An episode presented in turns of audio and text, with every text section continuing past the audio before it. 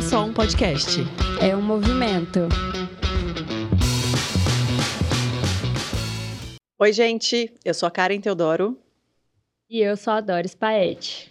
E este não, Não é, é só um podcast. Hoje nós vamos falar, é, especialmente para quem tem um pequeno negócio, né? Para quem está começando a empreender, ou já empreende, ou está pensando em. Então, temos dois especialistas aqui. Sim, nós abordaremos o tema sobre direito e contabilidade para pequenos negócios. E antes de eu apresentar os nossos convidados, eu já vou pedir para você se inscrever no nosso canal, se você ainda não é inscrito, compartilhar com os amigos, com aquelas pessoas que você acha que pode se é, pode aproveitar, né, é, do conteúdo que a gente vai compartilhar com você hoje. Eu vou, eu vou apresentar primeiro a Camila. Seja muito bem-vinda. Na verdade, os dois, Camila e Rodolfo. Mas eu vou apresentar a Camila Obrigada, Quintas gente, primeiro. Contadora e sócia da Inexus Contabilidade e Financeira. Né? Seja muito bem-vinda. É um prazer recebê-la aqui hoje para esse episódio, para compartilhar muito conhecimento, muita informação importante e relevante para quem está empreendendo ou para quem deseja empreender, porque a gente sempre pode melhorar, né? Obrigada, gente. Ao lado da Camila temos o Rodolfo Avancini, é assim que se pronuncia? Seja muito bem-vindo. Rodolfo é advogado, formado em Direito, pós-graduado em mestrado em Direito Tributário, possui experiência de mais de 10 anos no ramo de tributário e atuou em vários estados com diversas multinacionais, empresas estrangeiras e é, franchising também, né? Sim, sim, franchise Modelo de também. negócio de franquias. Então, seja muito bem-vindo. Obrigado. E vamos começar um bate-papo aqui bem produtivo. Vamos lá, vamos lá. Vamos, você quer fazer a primeira pergunta? Posso Posso? fazer? É, qual conselho fundamental vocês dariam para quem está começando um negócio? Tecnicamente falando, assim, da parte de vocês, né, de contabilidade e direito. Direito. Eu acho que você pode ficar à vontade, porque geralmente a primeira pessoa procurada é um contador, que nunca é um, um advogado, Aí o né? contador fala assim, eu acho que é interessante você também procurar É, um advogado, é, né? parceiro pra te indicar. É isso aí. Gente, então, mais uma vez, obrigada pela presença, né? É, Eu acho que é sempre uma oportunidade muito bacana da gente levar esse assunto para a mesa, de falar com micro e pequenos, vamos colocar assim, mas eu sei que talvez vai ter empresas maiores escutando a gente, ou então potenciais empreendedores que ainda não são Sim. empreendedores. É, Falando aqui direto na pergunta da Karen, eu acho assim, o que que o principal conselho eu, assim, hoje vejo que a gente ir para campo, a gente ir para o campo de ação, né? Colocar o nosso carrinho, o nosso trilho na rua e ir para a prática é muito diferente da teoria. Então, quando a gente está lá na faculdade, depois a gente vai, faz uma pós, faz um mestrado, eu, pelo menos, falava assim: nossa, agora estudei, agora eu sei de tudo, tá tudo perfeito, é isso daí. E com toda essa trajetória, né? Fiz PUC, depois fiz lá mestrado na, na Federal aqui de Minas, de Minas Gerais, na UFMG. Falei, tá tudo certo, já sei tudo. Só que a realidade, ela é muito diferente, ela é muito cruel. E ao mesmo tempo, se a gente fica adiando isso, a gente tá adiando o inadiável. Então, o que, qual que é a minha sugestão? Vá para campo, faça, faça do seu jeito, que às vezes não vai ser o melhor jeito na primeira vez, você sabe que você pode melhorar isso, aquilo, aquilo outro, só que a gente tem que ter esse espírito de, às vezes, ser um pouco corajoso mesmo, e sempre um espírito que hoje é o que a gente prega lá na empresa, de melhoria contínua. Então, exemplo, eu tô aqui hoje. Não é o meu primeiro podcast. No meu primeiro, talvez foi terrível. Hoje, não vai ser melhor do que o de amanhã. Então é isso, a gente buscar melhorar sempre, só que não ficar, aí eu vou esperar isso, eu vou esperar aquela pós lá em Harvard, eu vou esperar aquele curso maravilhoso, porque senão você não vai fazer nunca. Então vai, vai do seu jeito, busca isso daqui, busca capacitação, conhecimento, network, é interessante, mas não fica adiando demais não. Começa como visão. está, Começa né? como com o que você tem e, com vai melhorando melhor- no caminho. Isso, E melhoria. outra, começar também com o mínimo de planejamento, né, gente? Perfeito. Assim, é muito importante. É, hoje o que eu vejo são muitas pessoas se aventurando, muitas das vezes, sem ter o mínimo do planejamento, seja ele contábil ou legal, que é onde mais impacta a vida do empreendedor ali na esquina. Sim, Não é longe, é ali na esquina, é ali né? na esquina. Então, por isso que a gente queria quis trazer vocês para trazer essa clareza para os empreendedores e até para enxergar qual, o que vocês fazem também, né? Qual a função de vocês e a importância de buscar a, um, um bom contador, um bom advogado antes de começar, principalmente antes de abrir o CNPJ. Eu queria, assim, até depois convidar o Rodolfo para falar o que, que ele pensa, mas só colocar um caso prático que aconteceu com a gente lá no escritório de uma empresa, porque geralmente o pessoal inicia a jornada como MEI, Sim. quem pode, né? Porque a gente sabe que as profissões regulamentadas hoje, engenheiro, contador, advogado, médico, não pode ser MEI. Mas aquele cara que está regulamentado, que, que tem essa condição legal de ser MEI, né? Que não tem ali, digamos assim, um órgão por trás, às vezes é um marceneiro, é um pedreiro, uma confeiteira, uma loja de roupa, uma maquiadora, N profissões maravilhosas que têm a condição de começar como MEI, por desconhecimento, às vezes por uma orientação errada, vai lá e já abre uma empresa que vai ter ali toda uma carga tributária pesadíssima inicialmente. E ele tem um dispêndio financeiro muito alto. Uhum. Ou às vezes, nem vou falar do MEI. Às vezes a pessoa poderia ser simples nacional, por uma orientação errada de um contador, ela já vai lá e abre como lucro presumido, ou às vezes, sei lá, como lucro real. Real. Então, tem ali um dinheiro que vai embora, que às vezes era um capital de giro do cara, era um dinheiro que ele poderia Sim. investir em mercadoria, era um dinheiro que ele poderia investir em marketing que seja. Então, quando você fala de ter uma equipe, um bom, um bom advogado, um bom contador, é muito importante, né, Rodolfo? Você concorda? É, eu concordo. Eu acho que até porque a gente tem um grande problema, né? É, até um pouco do ponto de vista estrutural. A gente não é preparado para empreender. Perfeito. Ninguém, Gente, ninguém estuda para empoender, né? Na, né, assim, na escola ensinam a gente a fazer báscara. Eu É. nunca usei báscara É, na que é vida, isso? nu- nunca, né? Mas, poxa, do ponto de vista financeiro, como é que é o fluxo? Como é que você controla, né? Como é que você faz seus demonstrativos? Porque as pessoas, elas têm uma visão, às vezes, de você cria uma empresa, mas eles nunca ensinam a gente a ter uma empresa a longa data. Exato. para você fazer uma análise de quanto você ganhou, quanto você pode ganhar, onde que é, é, você pode desenvolver no caminho, porque é, a gente não é desenvolvido para isso, né? A gente tem que ir no caminho aprendendo, a duras Sim. penas, né, aos trancos e barrancos e fazendo as coisas, mas eu acho que você ter um suporte, como a gente não tem essa estrutura de ensino e tudo mais, é muito importante a gente ter suporte de quem sabe, né? Perfeito. Então, você ter uma contabilidade é extremamente importante, exatamente. Ah, vou para o simples, vou criar um MEI, vou para o lucro real, vou para o lucro presumido. As não pessoas- vou. Não vou, É. não abre, vou Fica ficar na. PJ, Exato. na pessoa física. Então, as pessoas não têm essa visão. Uhum. E eu acho que é importante, né? É. A gente ter essa, essa cultura de tentar entender para a gente poder crescer e empreender. Mas acho que a gente, as pessoas não podem é, perder a vontade de empreender. A Perfeito. gente tem as dificuldades, a gente tem, mas o lado de empreender é muito legal, né? Você desenvolver, você crescer Não, e tudo mais. Então, acho que você tem que ter o suporte com quem entende, né? A gente não constrói, por exemplo, o marceneiro, igual o exemplo que você usou. A gente não pega para construir um móvel. Porque Você a gente não conhece, sabe. você não sabe nada conhece. disso. Você vai contratar uma pessoa, Não. exemplo, maquiagem. Uma maqui- maquiadora. Eu vou colocar os trem tudo rebocado. Então, você vai contratar uma pessoa que É você isso. confia. E a pessoa, às vezes, na área legal da coisa, É na isso. área contábil, de direito, ela também quer confiar. Ela fala, gente, deixa eu focar no que eu sou boa. Você faz o que você é boa. E tá tudo certo. E eu acho que esse é o ponto, né? Eu brinco muito com meus clientes. Falo, sabe vender. Cara, vai vender. Isso. É isso. Passa para Cada mim, macaco dá seu galho. contrato, É deixa eu olhar seu contrato. Assim porque as pessoas às vezes querem É. abrir uma empresa e é, um contrato. Poxa, tem gente que faz um contrato de locação de cinco anos. Só que a pessoa não para para pensar, e às vezes do ponto de vista empresarial, porque a gente vive isso também. A gente fala para a pessoa, olha, você está fazendo um contrato de cinco anos, mas se sua empresa crescer, você vai ter que romper esse contrato, você vai ter um custo de tanto e tal. Então não é só a cláusula, né? A, a- a gente acaba entrando um pouco no, Entra. no negócio do cliente para pensar no cliente como ele pode fazer para tentar operacionalizar. Então é muito importante ter esse suporte, né? A gente prioriza às vezes o espaço, às vezes prioriza, né, é, montar um marketing, alguma coisa que eu acho que é extremamente importante, né? Mas- mas Tem que arrumar a casa, né? a base Tem que pegar a base. você tem que crescer com ela estruturada, eu A acho. gente E até- só. Ah, desculpa.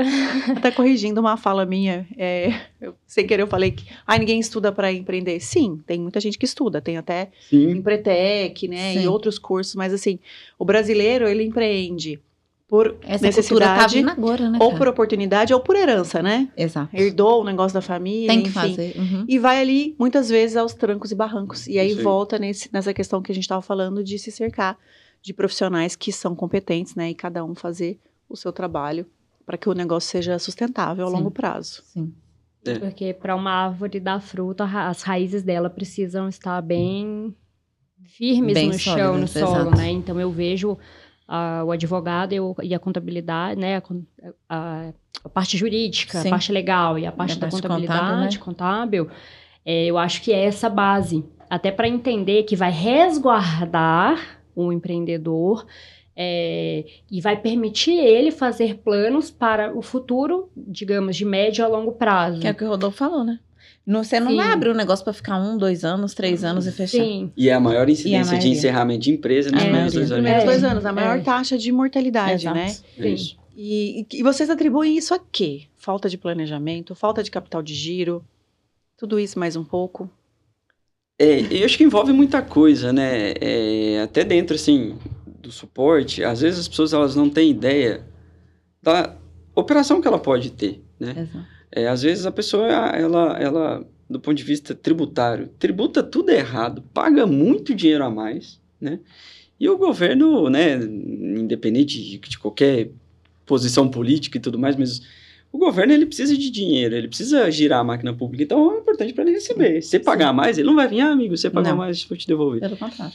Pelo contrário, ele fica quieto e te cobra ainda um pouco a mais que você às vezes não pagou aquele pedaço. Então, eu acho que envolve muita coisa. Eu acho que as pessoas às vezes, por conta dessa falta estrutural de organização de empreendedores, vamos dizer assim, para pensar. Porque é, a gente precisava entender, por exemplo, tem muita gente que não sabe. Simples lucro presumido, lucro real, MEI, o que, que é isso? A pessoa simplesmente chega, aí você sofre, porque a pessoa chega sem nenhuma base e fala, ah, eu quero abrir uma empresa, quero fazer não sei o quê até um contrato social. Você faz um contrato social, às vezes tem um sócio. é, Então, assim, eu acho que é muito por conta dessa falta um pouco estrutural. E o que eu acho muito legal é que tem muita gente com muita vontade de empreender, mas só falta, às vezes, essa organização. É. Eu falo porque eu vejo, por exemplo, empresas grandes hoje começaram também bagunçadas, sem uma Sim. estrutura, sem pensar, só que pararam um momento e falaram, não, peraí, eu preciso Vamos arrumar minha casa casa para eu poder crescer, para eu poder organizar. Foram tempos para isso acontecer. Então eu acho que esse ponto é o que mais às vezes é um gargalo para as empresas, de ter essa questão de uma estrutura, um respaldo, principalmente para que o empreendedor foque no que ele é bom, Sim. Sim. que é a área dele. Eu, assim, eu concordo totalmente com o que o Rodolfo falou. E o que eu vejo na prática é.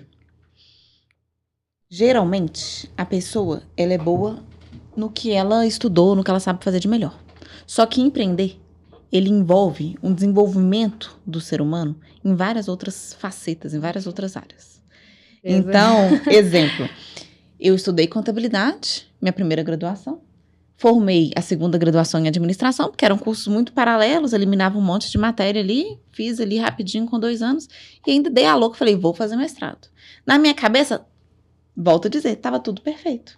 Só que eu esqueci que eu teria que lidar com pessoas, esqueci que eu teria que vender, esqueci que eu teria que saber um pouco de, mínimo que seja de jurídico, esqueci também que se, exemplo, caiu alguma coisa aqui, eu vou ter que limpar o chão, se for preciso.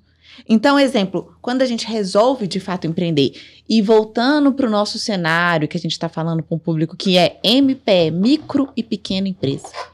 Esse público, ele não tem um setor de RH, eu não tenho um setor de marketing, eu não, não gente, é eu, ó, o RH tá aqui, Equipe, deixa eu virar né? aqui agora, eu Uhum. eu, eu comercial, é. Agora eu sou, Eu então, keep. esse- essa equipe, ela ainda é mais dolorida. Por quê? Realmente, essa pessoa ela vai ter que buscar esse desenvolvimento em várias áreas. Eu falo isso lá pela gente. Tudo começou eu e a minha parceira de trabalho, que hoje a Luana, minha sócia. Ela focada na parte contábil, eu focada no financeiro. A gente resolveu juntar as escovas de dente.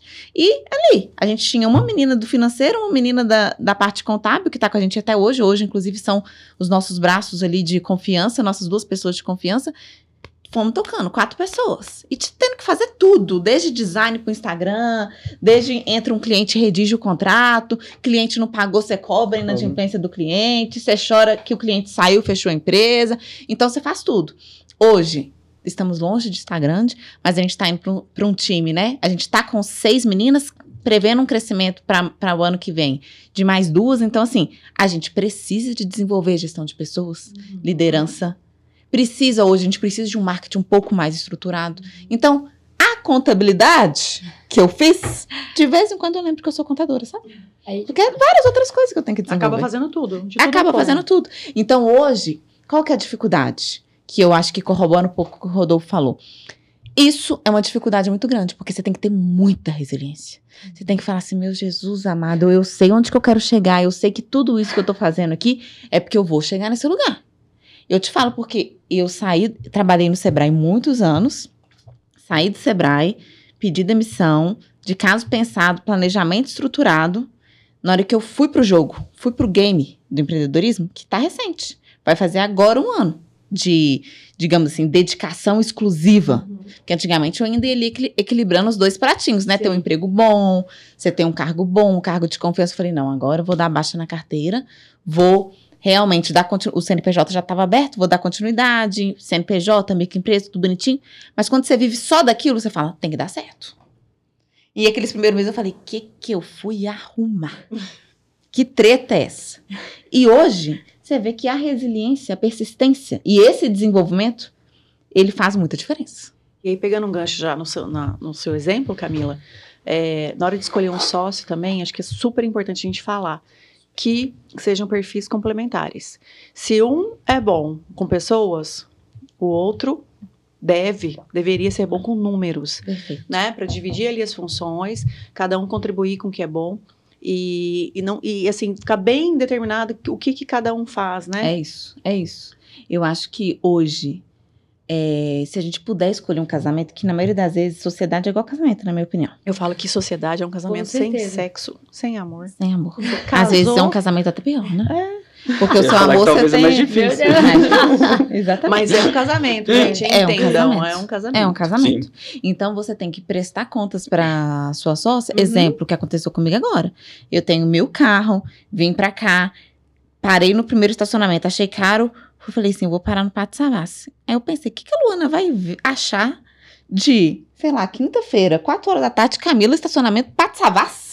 Eu já mandei mensagem pra ela, falei, amada, é o podcast das meninas, tá? Tô parando aqui porque tá mais barato, olha a diferença de preço. Então a gente tem que ter essa humildade, tem que ter essa transparência. Quem tem sócio tem patrão. Tem, que dar satisfação. Gente, tem Sim. patrão. E vice-versa. Então, assim, não é fácil. Eu acho que isso que a Karen falou, eu assino embaixo. Se a gente tiver personalidades diferentes é, lutando pela empresa, eu acho que o negócio flui melhor. Hoje, E competências também, competências. Hoje Habilidades. eu vejo assim que a gente tem isso bem definido dentro da empresa. Nunca, não foi sempre assim. Hoje a gente consegue ter isso mais bem definido.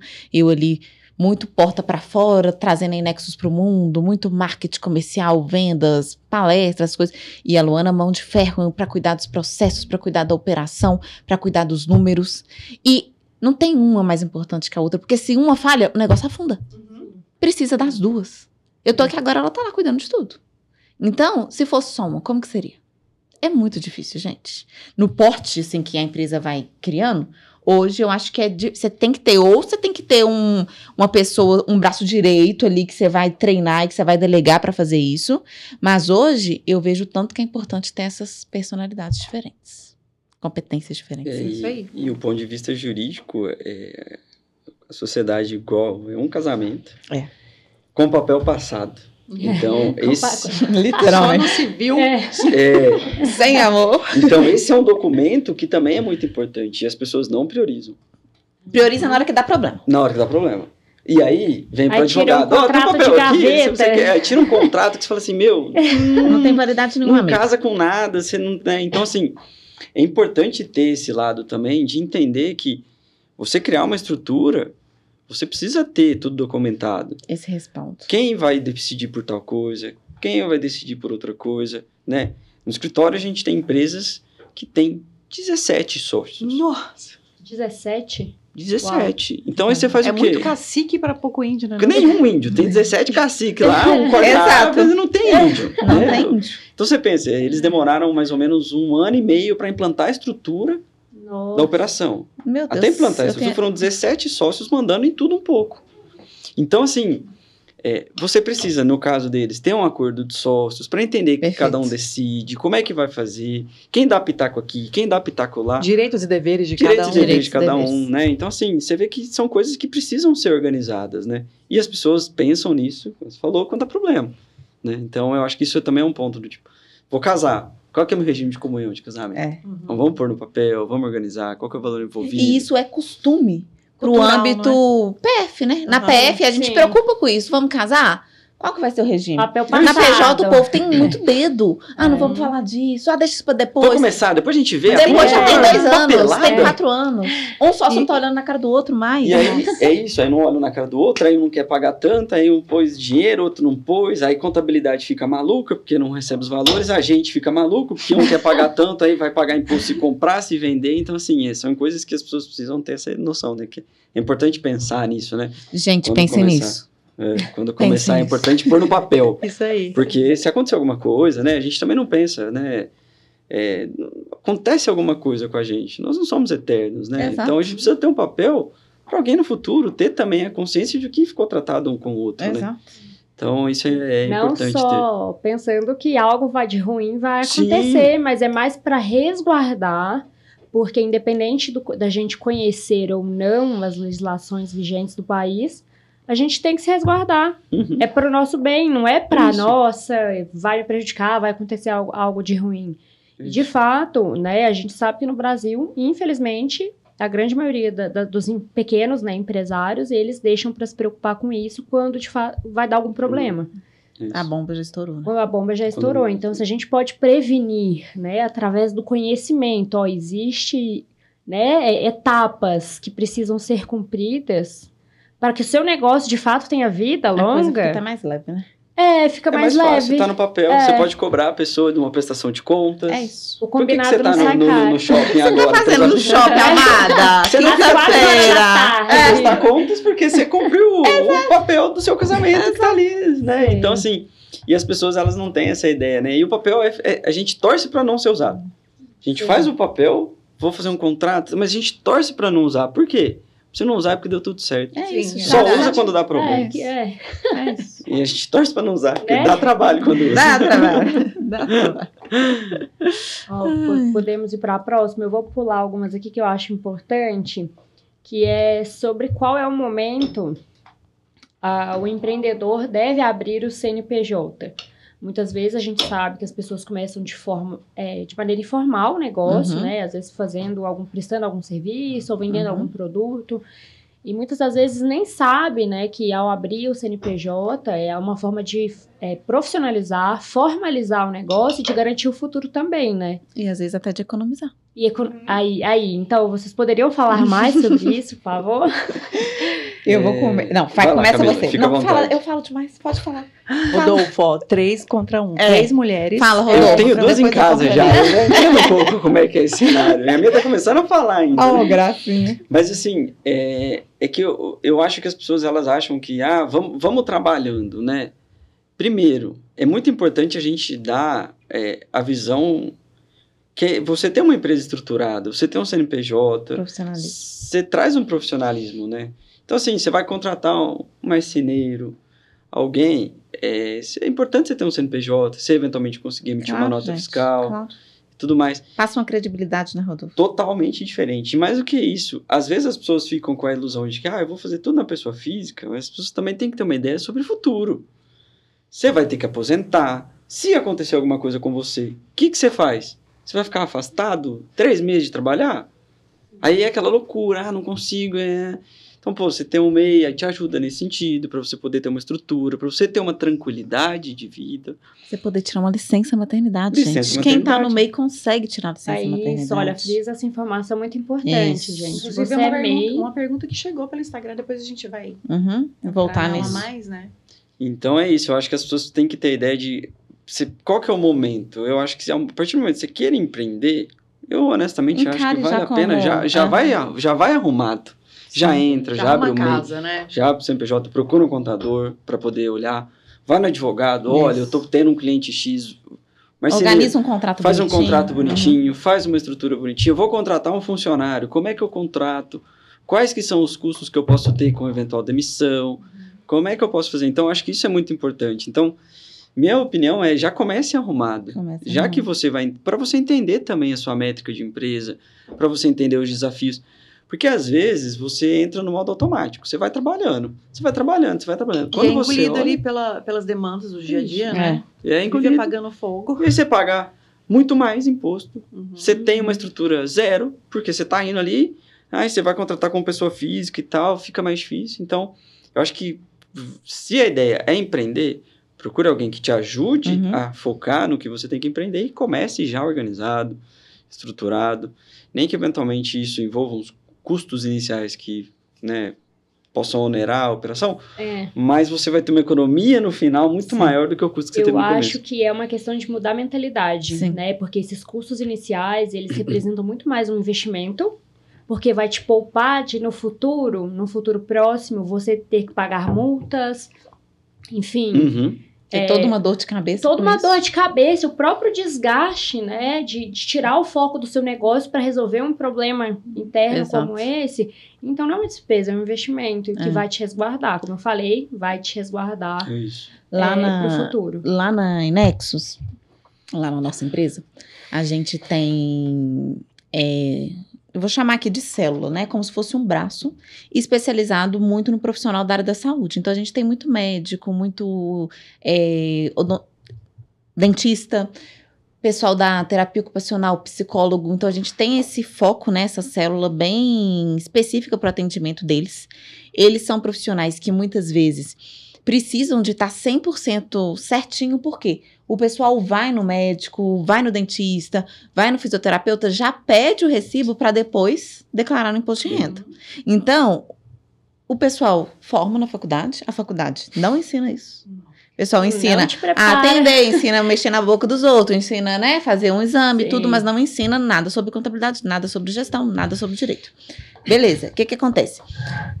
Chega médico pra gente, isso é recente, isso eu tô em contato com dois, de que o cara não está no início de carreira, o cara muitas vezes já tá ali com um nome no mercado, já trabalhou, já tá ali nos seus 40 e poucos anos, ou seja, já trabalhou muito, já ganhou dinheiro com isso, e falando comigo, Camila, eu não tô entendendo o que que tá acontecendo. Minha, meu imposto de renda, quando eu vou declarar meu imposto de renda, toda vez que vira o ano, tem declarações minhas que chegam, por exemplo, na casa dos 20 mil ou até mais.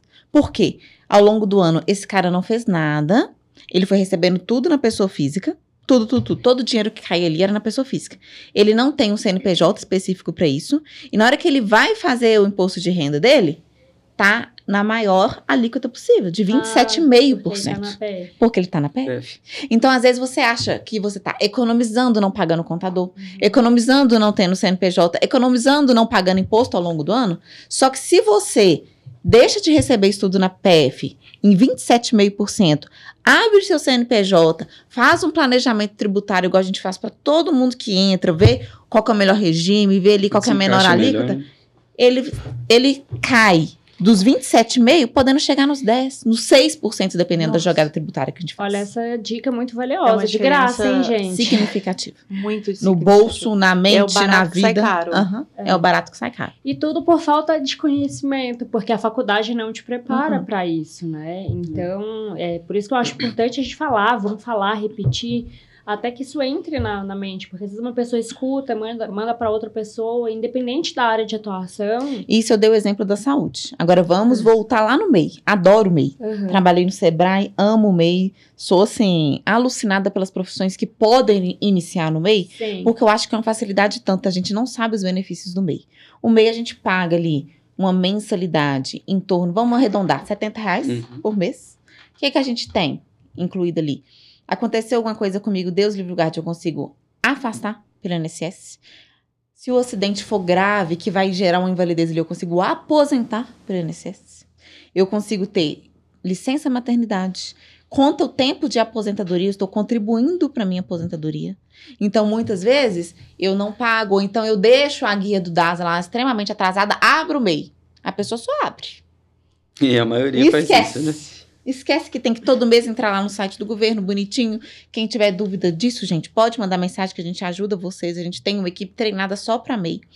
Mas aí, ó, tirou a guia, todo bonitinho, ela vence todo dia 20. O MEI já é uma empresa do Simples Nacional. É a primeira portinha de entrada ali do Simples Nacional. O pessoal fala: ah, o MEI não é simples. O MEI é Simples Nacional.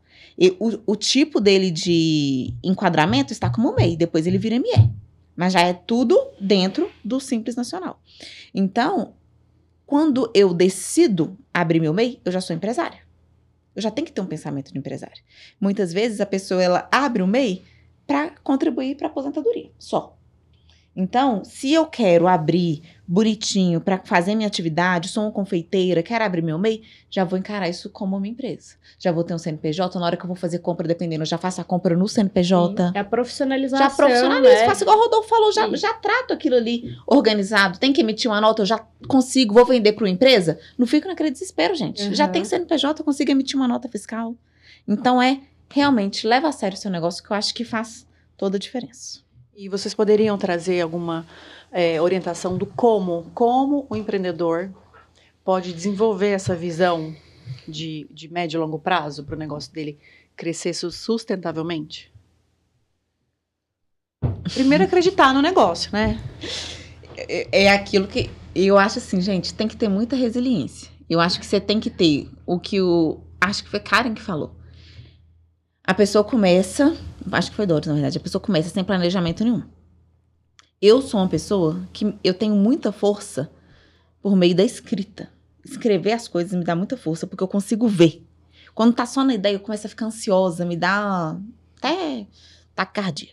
Então eu tenho que escrever as coisas no papel, porque eu tô sentindo que eu tô tangibilizando, aquele negócio tá concreto, e eu vejo onde que eu quero chegar.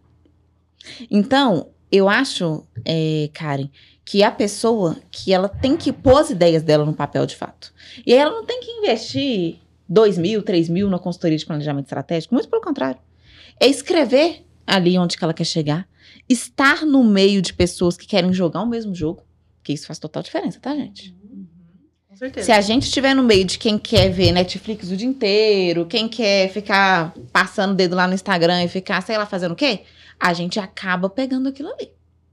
Então você tem que estar ali policiando sua rede de contatos, policiando com quem que você vai conversar, compartilhar suas ideias, que tem gente que te joga pra baixo, buscar capacitação o tempo inteiro e escreva suas ideias. Escrever me ajuda muito, porque aí você tem resiliência.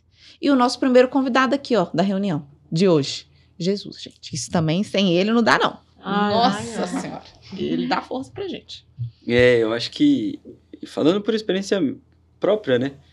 Eu não sou de Minas, vim pra cá no meio da pandemia, falei, tô indo embora, não aguentava mais São Paulo capital, falei, não quero isso mais pra mim. Você é de São Paulo Eu mesmo? sou do interior de São Paulo, fiquei em. São Paulo 10 anos. Cheguei pra minha esposa falei, ó, você é de Minas, lá de BH, vambora, porque pra mim é melhor do que o interior de São Paulo, né? Uhum. Vamos, vamos pra lá.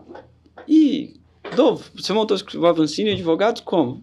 Abri meu CNPJ, Uhum.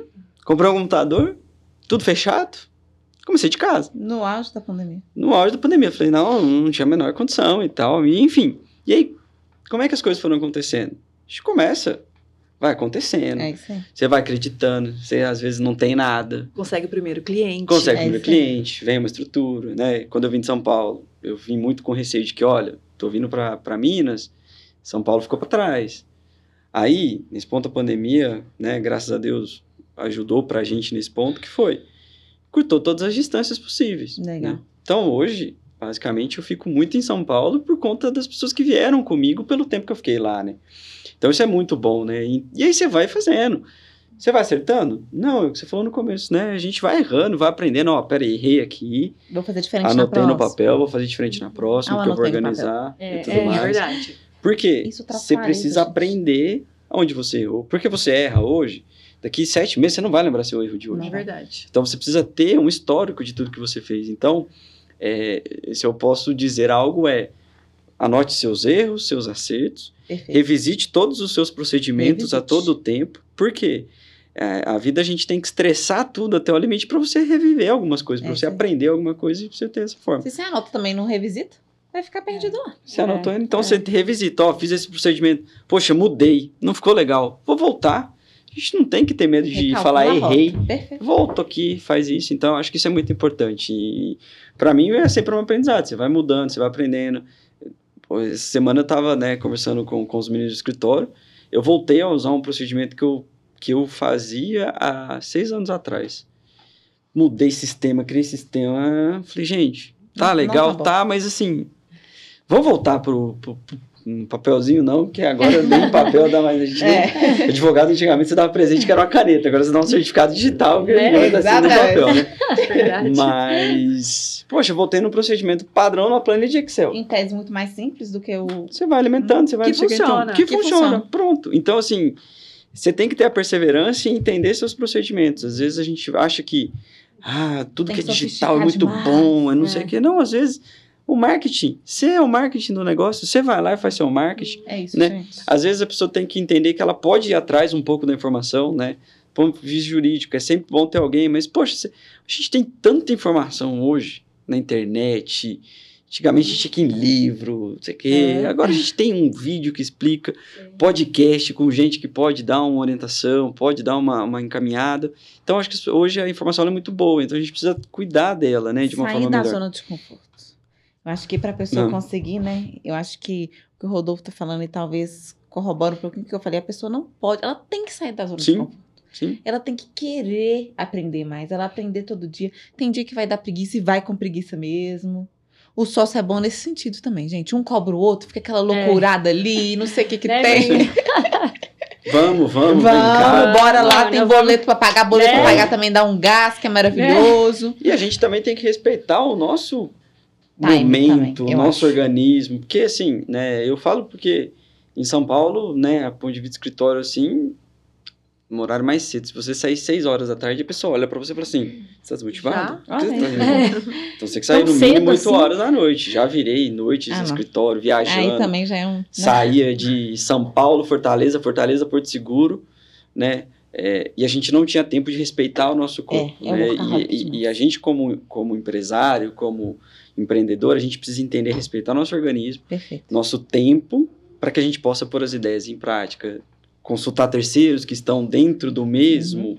movimento, para que você possa fazer isso. Né? Então, perseverança, respeitar e ter paz de espírito Ter sempre para poder tocar em frente. E não necessariamente trabalhar mais, assim, em questão de tempo, Não. mas um trabalho inteligente, De direcionado, qualidade. focado, né, naquilo que precisa ser feito. Tem uma frase que eu gosto muito dela, né? Que pro CNPJ tá forte, a gente precisa de um CPF forte, né? Isso. Então não É adianta, eu tô lá até 8, 9, 10 horas, aí dentro de casa a família vai ficando, a Camila, pessoa física, vai ficando. Então Gera eu sou. desequilíbrio. Exato. Eu sou bem religiosa, gosto de uma atividade física, gosto de ter um tempo de qualidade com meu marido, gosto de penso em crescer família, porque eu acho que a gente tem que equilibrar vários pratinhos da vida, né? Se a gente foca em um pratinho só e os outros vai caindo tudo.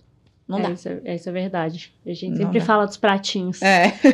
É, eu acho que a vida, a maior dificuldade para tudo é equilíbrio. É o equilíbrio. Porque a gente tem que equilibrar o profissional, o pessoal, o religioso, Perfeito. físico, Financeiro. financeiro, familiar e tudo. Então a gente tem que equilíbrio. É óbvio, eu acho que faz parte de uma constante. A gente de vez em quando pende para um lado, Perfeito. pende para o outro, porque às vezes tem coisa que demanda mais da Exato. gente. Né? Então a gente vai equilibrando, mas eu acho que o equilíbrio é Saudável. até para quem conduz uma empresa tem que ter esse equilíbrio. Não. Porque não adianta você conduzir a empresa do ponto de vista de funcionário.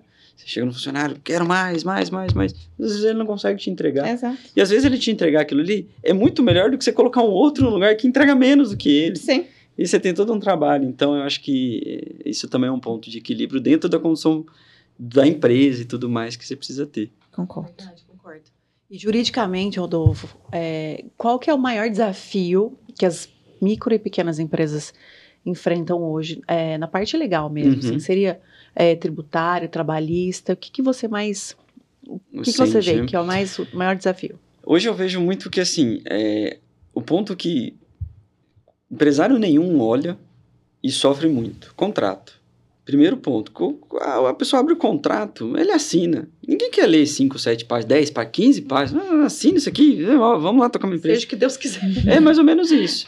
E aí, quando dá problema, ô gente, eu tô com um contrato aqui, aí você olha o contrato e fala, cara, não tem o que eu fazer, você assinou o contrato, eu não consigo mudar. Então eu vejo que a parte de contratos, as pessoas acham que, ah, eu sei ler. Né? Ah, pra que, que eu vou pôr Eu um advogado pra escrevo. ler? Eu mesmo escrevo. Sim, é, eu tenho clientes que falam isso, né? Aham, eu também. É, então, assim, ele fala, cara, mas você tá. E contratos grandes, não são coisas pequenas. Eu falei, cara, mas deixa eu ler. Não, aí já assinei, tô aí, vê se tá bom. Falou, não, cara, mas você já assinou, não adianta mais eu ler, né? Depois Então, de assim, assinado. Depois de assinar. Então, acho que o ponto de vista de contrato é uma coisa muito importante, porque vai envolver espaço, prestador de serviço. é, o ponto de vista trabalhista, a gente vê que é um gargalo grande, porque tem uma dificuldade de contratação, então acho que é importante você ter essa questão trabalhista também um suporte, né? E o ponto de vista tributário, que eu acho que é muito importante, é que as pessoas não têm essa noção, igual a Camila falou. Às vezes, vai lá direto no lucro presumido, porque foi mal orientado eventualmente por uma contabilidade ou alguém, mas podia estar no simples. Perfeito. Às vezes PJ vale a, é, pessoa física vale a pena, não vale a pena PJ. Exato. Então você precisa pensar. Então eu vejo que assim, acaba que não é só um gargalo, são várias coisas que acabam minando a pessoa quando começa a operação, a atividade. E uma outra coisa que quando você estava falando que me veio, que não dá pra gente copiar o coleguinha. O contrato do coleguinha, cada caso é um caso, e por isso que precisa do profissional co- competente ali, preparado para poder te orientar o que você falou, qual que é o melhor é, Caminho, Caminho, nessa seguido caminho. mesmo. É, né? porque as- é, eu vejo muito isso do brasileiro, né? Da gente querer fazer, ah, o outro tá fazendo, deu certo, dando deixa certo, eu fazer vamos lá. igual ali.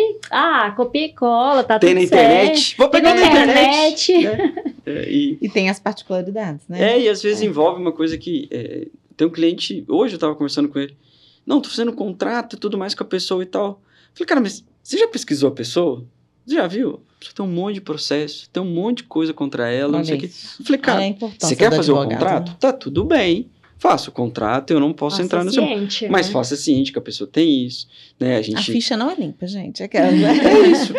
Tem um monte de problema, mas se você quiser Se ser mais um na quiser. fila, fica à vontade. É. A gente não pode ter essa, né? Mas, mas por isso que é importante você ter essas, esses gargalos que às vezes evitam um problema. Né? É, é, é, igual eu falei, o papel a gente faz para não usar, mas às vezes a gente nem faz o papel porque antes você já começa, você já prevê que vai ter problema, né? Então, assim, é, eu acho que isso é importante, você ter o histórico. A gente acaba dando suporte com RH e tudo mais por causa disso, porque às vezes você já sabe. Então, uma pessoa, né, que, poxa, dois, dois meses tá trocando de emprego. Exato. Tem, você vê, É. então você já sabe, né, algumas coisas que podem acontecer. Então, eu acho que é muito importante esse suporte para você ter esse lado de tentar mitigar esse problema para frente, né? Importante. Eu quero. Você quer falar alguma coisa, cara? Pode.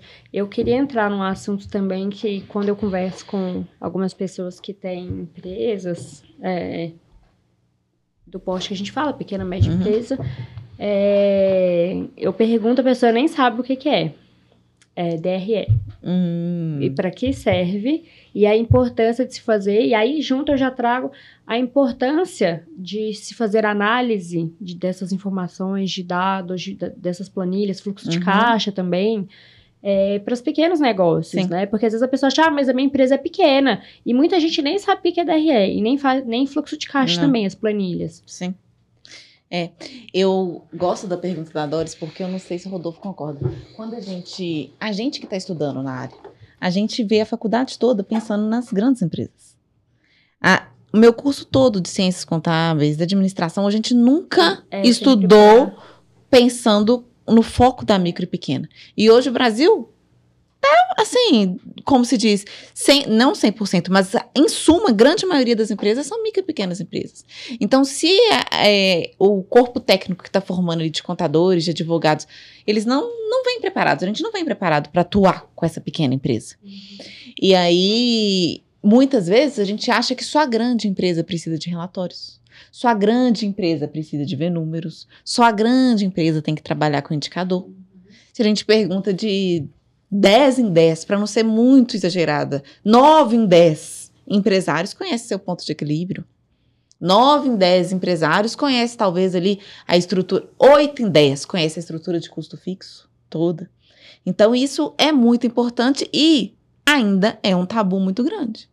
Eu vejo que o que o Rodolfo falou é verdade. A pessoa ela pensa muito, talvez, no ambiente da loja, no cenário, ela pensa no Instagram, ela pensa na identidade visual, mas a base, que é ali pensar num capital de giro para iniciar, numa precificação, num bom contrato para começar o jogo todo certinho, redondo, Exato. o regime tributário vai ficando.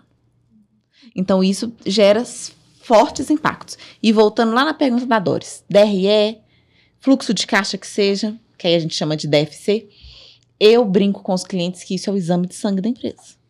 Então você não vai lá no médico, você não tira ali seu, faz ali seu colesterol, sua glicose, faz aquela bateria de exame, você sai lá com o exame, o médico pega e olha e fala, ó, oh, colesterol tá alto, hein? Aqui, ó, glicose. Um tá remedinho. você consegue ter a mesma noção olhando para esses relatórios. O cliente, quando ele é muito pequeno, quando ele está totalmente desestruturado, ele não tem essa desestruturado, ele não tem essa esse contato com o número ainda dele, Uhum. a gente sempre parte da, do fluxo de caixa. O que, que é o fluxo de caixa? É uma visão de tudo que já saiu, tudo que já entrou, tudo que tem pra sair. Então, eu não faço compras, às vezes eu faço essa compra que eu parcelei. Então, eu paguei a primeira parcela agora, mas eu tenho dois de três, três de três ainda. Então, eu tenho mais duas para entrar. Então, eu tô no mês de outubro, exemplo, entrando agora em outubro, eu tenho uma parcela que já está certa para novembro, uma que está certa para dezembro. Só que o bonito esquece isso, ele vai e faz mais compra. Então, é ter essa noção do fluxo de caixa, do que, que eu já tenho previsto para sair, do que, que eu tenho previsto para entrar. Essa visão da previsibilidade de entrada, ela é muito rica. Por quê? Se eu estou falando de negócios recorrentes, vamos colocar uma agência de marketing, uma escolinha de futebol, uma escolinha de criança que seja, talvez uma assessoria jurídica, uma contabilidade, vocês concordam comigo que eu tenho contratos fechados que já me permite ter uma noção de faturamento no próximo mês? Sim. Eu consigo iniciar meu mês falando assim, olha, se tudo der certo, esses clientes aqui já tá garantido, eu tenho que correr atrás de mais. E tratar esses aqui bem, ter um atendimento, um encantamento para eles continuarem, continuarem. É. Mas se a gente está falando de uma loja de roupa, se a gente está falando de uma maquiadora, se a gente está falando de um médico, vocês concordam comigo que eles têm histórico de atendimento? O que, que significa isso? Eu consigo olhar para o mês anterior e falar assim: olha, eu fiz 15 mil, fiz 20 mil, fiz 30 mil. Então, eu consigo pegar uma média ali de três meses, seis meses e falar assim: ó, em três meses, se eu atendi, teve uma flutuação ali, tá na faixa dos 18 mil, eu posso fazer uma previsão com uma segurança, porque eu peguei um histórico de mais meses, eu não tô baseando em um mês Uhum. que eu vou ter um faturamento X. E com base nisso, eu consigo planejar a minha empresa. Sim. Então, isso é muito importante, gente. Eu sou apaixonada. Se eu ficar falando isso, eu fico até amanhã. Mas eu acho que isso dá segurança pra gente empreender, pra E seguir o planejar jogo. futuro, né? Planejar futuro. Porque você olha, ah, tô faturando 18 mil. O que que eu, em média, o que que eu posso fazer para faturar mais? Né? Co- Aonde eu posso mudar? Faço mais consulta, atendo um pouco mais tarde, começo mais cedo, aumento meu preço? Poxa, eu tive que contratar uma secretária. Que... Então, você precisa ter esses ajustes. Então, Será que eu preciso de investir 2 mil em tráfego? Talvez. E, e olhar aonde está entrando mais, aonde está saindo, né? E fazer ajustes Fechar as ali. torneirinhas. fechar as Exato. torneiras. Como que eu E isso é consigo plano fechar todos, torneira? né? As pin- as- Sabendo pra onde que meu dinheiro tá indo. É isso, é isso. E outra coisa, gente, muito, muito, muito importante. Desses 18 mil, igual o Rodolfo falou, que eu sei que tá entrando, eu tenho uma noção ali. Perfil de cliente que eu tô atendendo. Se eu faço um cadastro de cliente bem feito, eu sei Sim. faixa etária, eu sei. Ticket como é que médio, fala? é. Ticket médio. Médio. Eu sei a Taxa de classe retorno, da, da galera. É uma galera a mais, é uma Sim. O que galera. costuma comprar, com que frequência, E isso O que te que atrai, o gera que que atrai? informação Pra vender para mais. vo... para Exatamente. você usar, para o empreendedor usar dentro da empresa. Eu queria puxar a linha que você falou também é, sobre capital de giro. Muitas pessoas não sabem o que é capital de giro, qual a sua importância, né? E o, é, principalmente a médio prazo, vamos, aí é curto, médio prazo, É. porque é uma outra coisa que a gente vê bastante no nosso país, né? Nessa modalidade de negócios, pequenos negócios, de as pessoas acharem assim, olha, eu tenho 10 mil, a pessoa investe na compra de mercadoria, Uhum. né, ou armar uma sala que vai atender, e acha assim, ó, mês que vem eu já tô me pagando. E aí, porque esse, geralmente, né, os 10 mil vai tudo já no, nessa preparação, E né? aí Nessa, deixa, a pessoa deixa 15 centavos pra começar é, a rodar a operação. e aí, tipo, ó, mês que vem esquece de começa a se contratar pagar. E aí contrata um funcionário lá e, ó, mês que vem tudo certo, eu pago, porque eu vou abrir e vai vender. Aí ele Porque isso a gente que já tá com considerando 30 que dias. abriu sem ter nenhum planejamento, né? Sem ter consultado um advogado, sem ter consultado uma contadora, sem ter um plano de negócio, né? Que as pessoas também. A gente vai Sim. falar sobre isso também. É, mas defina pra gente. Capital. de giro, qual a importância? E é, é. Quer falar? Fica à vontade. Então, capital de giro, gente, ele é importantíssimo, ele é o que vai preservar a saúde financeira do seu negócio e a sua saúde pessoa física. Mental, Mental. emocional. Então não, é, não emociona, não empolga, não apaixona pelo projeto que a arquiteta vai dar. Não fica achando que aquilo dali é o fim do mundo, porque você tem que ter dinheiro em caixa para começar a rodar a operação. Quando eu falo de varejo, a importância disso aumenta ainda mais. Porque, gente, a gente vende no crédito. E se a gente começar a antecipar, a taxa que era 1 vira 10, exagerando. Então, eu começo ali cada vez mais ajustar, deixar minha margem achatada. Então, quando a gente fala de ter um capital de giro, é ter um dinheiro que eu consiga rodar a minha operação, sem às vezes ter que recorrer a terceiro, ficar pedindo dinheiro para parente, ficar naquela loucurada danada, ter que recorrer a banco e consigo ter o tempo, o tempo de vender e entrar, vender e entrar. Quando eu falo de uma prestação de serviço, geralmente esse tempo é um pouco menor, porque a gente tem um costume, exemplo, eu vou pagar uma consulta, eu vou pagar às vezes no Pix. Eu não vou pagar no cartão de crédito, vou pagar uma maquiadora, vou pagar um marceneiro, às vezes não, porque hoje tem um marceneiro que tá fazendo É. a obra pra gente, ele já até dá o valor, ele dá o valor dele. Pix, ele dá o valor dele. Cartão de crédito parcelado. Por quê? A maquininha tem a taxa. Então a gente tem que ter essa noção, porque é, qual que é o meu modelo de negócio? O meu modelo de negócio é um modelo de negócio que eu vou só aceitar no Pix. Eu vou trabalhar, eu vou fazer ali, exemplo, eu vou ser uma decoradora de casamento. Como que vai ser o meu modelo de negócio? Antes de eu, antes de eu começar. Qual que é o meu modelo de negócio? Eu vou fazer contrato com os meus clientes. Então, eu vou começar o planejamento de um casamento aqui agora, vou atender a noiva durante um ano. Qual que vai ser a minha política de recebimento? Vai ser, exemplo, 20 mil casamento. Eu vou parcelar ele em suaves parcelas de 10 vezes, entrando todo mês, 2 mil reais, todo dia 10. Quando eu falo isso, para cliente que está chegando para a gente organizar o financeiro, ela fala: Ah, não tinha pensado. Por que senão? A noiva vai pagar no dia que ela quiser, bem entender. Eu não sei quando que vai entrar aquele dinheiro. Na hora que eu olho pro meu fluxo de caixa, eu falo assim: qual dia que costuma entrar mais dinheiro? Só Deus pode saber. Então, se eu recebo o cliente e falo assim: olha, vou fazer seu contrato. A nossa empresa trabalha com três datas fixas: 5, 10 e 15. Qual dessas datas fica melhor para você? Ah, coloca. Pode ser no dia. Não, infelizmente não. É só essas três. Pode colocar no dia 10. Então, eu já olho pro meu fluxo e falo assim: gente, ó, mês que vem eu tenho aquela, aquela, aquela noiva tá programado o recebimento assim, pode haver inadimplência, mas no geral eu consigo ter um controle muito melhor desse recebimento. Capital de giro, só para finalizar. A gente tá com o cliente uma gracinha, coisa mais fofa. Estúdio funcional, não posso citar nomes, obviamente. Fez uma obra linda, um estúdio, a coisa mais maravilhosa do mundo, passando um aperto desnecessário. Obviamente, agora eles estão saindo dessa situação, porque são pessoas assim. Nossa, assim. Sabe aquelas pessoas guerreiras, trabalhadoras, mas tiveram que pegar dinheiro caríssimos com banco, com parente. Por quê? Deixaram um estúdio tão lindo, tão maravilhoso. Pessoal, quando vai fazer a matrícula, geralmente entra um dinheiro, só que eles tinham muito compromisso para pagar. Então, até girar a máquina deles, agora, com quase um ano de empresa que eles estão conseguindo ver dinheiro. E dinheiro para eles. Então, eles foram sobrevivendo, gastaram todas as reservas que tinham. Todas. Por quê? trabalharam só de marketing no Instagram, eles pagavam dois mil reais por mês. Só de estrutura interna, de melhoria, de equipamento, gastaram mais de 100 mil reais. Tinham muito nome, isso ajudaram eles demais, porque a entrada deles de cliente é grande, mas eles foram fechando as torneirinhas. Onde que dá pra gente enxugar? Talvez é um tráfego? Vou cortar tráfego. Vou trabalhar o meu nome, vou ir mais pro, pro Instagram. Uhum. Viram que o orgânico funciona. Falou, ah, talvez nem tráfego mais eu faça. Tá funcionando? Então, o capital de giro, ele dá leveza, em resumo. Eu não gosto, quando a gente pode iniciar um negócio bonitinho, eu gosto de ter três meses do custo fixo. A pessoa soma ali, ó. O que, que ela vai ter que pagar todo mês? Tá dando aqui 15 mil. Tem ali 45 mil no caixa. Defina para os nossos, quem- nossos ouvintes é, o que são os custos fixos. O que, que engloba, assim, no geral? Custo fixo, gente, é aquilo que a gente paga todo mês de maneira fixa, independente de eu ter mais ou menos venda. Então vamos pensar, um aluguel. Se eu vendi mais ou menos, o aluguel vai estar lá me esperando bonitinho.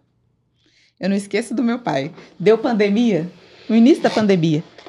Eu nem, como se diz, estava lá trabalhando no Sebrae, aquela loucurada toda. Eu liguei meu pai e falei, pai, a gente tem que ligar na imobiliária, vai fechar tudo, a gente tem que. Aquela loucurada. Ele tá assim, não, minha filha, não vai vender. Eu não vou pagar o aluguel. Eu falei, pai, você vai pagar o aluguel. então, é a humildade, a simplicidade das pessoas, né, Tadinho? Meu pai fez tudo que tem, não tem estudo. Eu falei assim, pai, o aluguel ele vai vencer da mesma forma. Então, o aluguel é um custo fixo, o contador é um custo fixo. A energia e a água, eu gosto de colocar como custo fixo, apesar delas terem oscilações, mas ela vai, chega ela chega. independente, Então ela né? vai chegar É. um pouquinho para mais, ela vai chegar um pouquinho para menos, a não ser que você não vá na empresa. Ela chega. A internet. A internet. hoje Então tem um monte de coisinha ali. Gente, boleto, geralmente, que chega ali todo mês por e-mail, pode lembrar. E olha bem, porque eu falo assim, pô, soma seu custo fixo. O povo fala assim, ah, meu custo fixo é baixinho. Ih, baixinho. Sempre aparece mais alguma coisa. É aquele domínio que você paga, que você esqueceu, aquela gordurinha, que é trenzinho. Então tem, você soma tudo isso. O sistema que você O usa. às sistema vezes, de É. informação, o Google que você paga. Aham. É um monte de coisinha. Que aí a hora que você soma, você fala assim, como assim? Você tá dando 20 multiplica, mil, né? gente. É a secretária, é não sei o quê. Então você soma tudo. É o segurança que às É o vezes fica à noite na frente. exato. Somou tudo, deu um valor X. Qual que é o ideal? E aí a gente tá falando de mundo ideal. Seis De, vezes, três, é, né? de três a seis vezes esse valor na conta. É possível? Nem sempre. Mas pelo menos você tem que ter conhecimento desse valor. Tem gente que começa com um mês, tem gente que começa com dois meses. Mas, gente, menos de um mês de custo fixo é É desafiador começar. Eu acho Eu que não isso envolve mais até, acho que um paralelo legal da gente fazer é como se fosse sua família. Você tem o custo da internet, você tem o quanto que você gasta também. de compra, Uhum. você sabe quanto você vai gastar com a escola, do filho e tudo mais. Uhum. Então, se chega no final do mês, você já sabe mais ou menos o mês que vem, quanto que vem. Você já tem sua estrutura de custo de casa. De casa. É de, Montada. de empresa. Leva né? isso pra empresa, gente. E aí você Gostei faz um, um outro, um, outro, um outro cenário, né? Ah, poxa vida, vamos cortar custo em casa. Não vou sair para comer alguma coisa, vamos ficar em casa, fim de semana não vamos sair. Cortou custo. Empresa é a mesma, coisa. Você precisa achar onde você pode cortar esse custo, Perfeito. onde você faz essa torneria. E eu acho que é muito importante a gente falar que assim, isso não é um problema do pequeno, do médio, é um problema de todos. Exato. Todo mundo- é. Tem esse problema. Cortar custo, entender fluxo, fechar a torneirinha. Poxa vida, você vem lá, você tem um pedido, né? Você pensa ali, tem uma loja, você tem alguma coisa que a pessoa chega e fala, quero fazer um pedido enorme para você. Poxa, às vezes as pessoas não pensam. Vamos pôr isso num papel, num contrato? Por quê? Você faz um baita pedido, a pessoa chega no meio do caminho, desiste do pedido, você fica Uhum. com aquele estoque enorme, você não faz alguma coisa. Então você precisa pôr isso no papel, você precisa entender isso para futuro. E você tem esse recebível, você tem essa variável. Pensar, principalmente, né? É você como sócio. Qual que é a sua retirada? Perfeito. Você precisa ter uma ideia de quanto você vai receber. Não adianta você viver em empresa, você precisa separar. CNPJ, Em nome de. Jesus, gente. Isso é Nossa, a primeira isso é uma- parte. Isso é premissa básica, né? Separa. Nossa senhora. E é o que Separar a gente fala como se fosse assim, o que todo mundo faz. não é. Não é. Mas separar as contas pessoais Nossa. da empresa. Até porque juridicamente, isso para dar um problema é dois segundos. Dois É porque segundos. de repente você abre, você vê lá, o cara tá pagando a conta de casa, tá no supermercado aí. Periquito pra pagar em ração É, de aí. cachorro, não É, sei o aí que, que pet tem, shop, aí a confusão. empresa Aham. de roubo, você fala, pet shop, hum, não faz A sentido. né? empresa é, sei lá, decoradora de casamento, aí tem lá ração, aí tem no seu. Eu falo, gente, Então acho que é importante esse ponto, né, das pessoas entenderem, começar estruturado desde o primeiro momento. Organiza, separa a pessoa física, a pessoa jurídica. Você tem que receber seu salário como sócio, né? Então você precisa ter essa organização, né? Então acho que como você que, ter... vai, de- como que vai ter o salário definido? É Rodolfo falou. Pega Sim. o custo fixo da sua vida pessoal, Camila, pessoa física. Quanto que a Camila precisa para viver? Exemplo, mil reais, dois mil reais. Somou isso tudo, gente. Você já sabe que o mínimo que seu negócio tem que te pagar é esse valor. Isso aí. Óbvio, ah, hoje eu não consigo esse valor ainda do meu negócio. Vai fazendo um paralelo ali, eu tô- porque eu tô focando nisso, que eu sei que eu falo para muita gente que é pequenininha ainda. Uhum. Então, vai fazendo um negócio paralelo, Sim. até você conseguir tirar aquele valor todo do seu negócio. E, exemplo, 3 mil reais é o que eu tô tirando de Prolabore hoje. Então, no dia 5, bonitinho, você vai pegar esses 3 mil reais e jogar na sua conta pessoal. Pessoal. Onde que você vai comprar Você vai se blusinha? pagar, Onde né? que você vai fazer sobrancelha na É. conta pessoal? isso Você vai se pagar. Sobrou dinheiro na empresa? Ótimo, é da empresa. A gente vai formar reserva de emergência, a gente vai reinvestir. Os três meses de giro. Os três meses que a gente tem que ter de custo fixo, Uhum. a gente vai jogar lá. Quem trabalha, vamos supor, com banco digital, aplica esse dinheiro, não deixa esse dinheiro na conta corrente que a mão coça para mexer, em nome de Jesus. Então, tira esse dinheiro da, do campo de visão ali e vai formando aí. caixa, vai formando caixa. Trata o negócio. Você é funcionário da sua empresa. Define salário, gente. Por favor. Senão depois você sofre, né? Aí você Demais. chega lá e diz, "Ah, não, recebi salário. Paguei todos os meus funcionários, paguei tudo, trabalhando tudo, no- trabalhando. tô trabalhando, eu? Não dinheiro. É. Você faz parte do custo fixo. É Você lembra isso. quando a gente pediu pra vocês somarem tudo lá? É isso. Vocês, gente, fazem parte da estrutura de custo fixo. Então, se tem água, se tem luz, se tem contador, tem o seu prolabore lá, tem o seu salário lá. ó. Tem que ter. Tem que ter. Porque senão você também não vive. E a empresa acaba virando um fardo e você fica sem É um a- o, o movimento de quero fomentar, quero estruturar. Então é importante você ter DRE, fluxo de caixa, exatamente para que você possa fazer projeções. A gente hoje abre a empresa, vamos fazer o dia a dia. A gente tem que matar um leão por dia. A gente tem que matar o leão do dia e pensar do aquele de 90 dias que, você vai ter que outro. matar. É. Uhum. Né? Se ele vai estar com fome, se ele vai estar bem alimentado, como é que ele vai estar. Então a gente tem que ter essa, esse pensamento, né? Para você ter esse então número, a gente tem que trabalhar com o número, tem que entender para desenvolver, né?